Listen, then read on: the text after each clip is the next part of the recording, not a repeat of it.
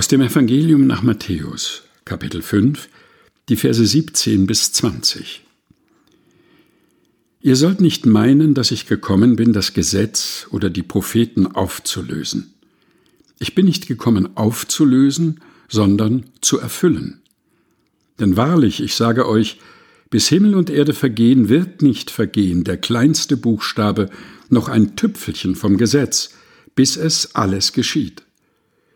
Wer nun eines von diesen kleinsten Geboten auflöst und lehrt die Leute so, der wird der Kleinste heißen im Himmelreich.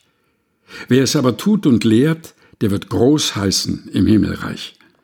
Denn ich sage euch, wenn eure Gerechtigkeit nicht besser ist als die der Schriftgelehrten und Pharisäer, so werdet ihr nicht in das Himmelreich kommen.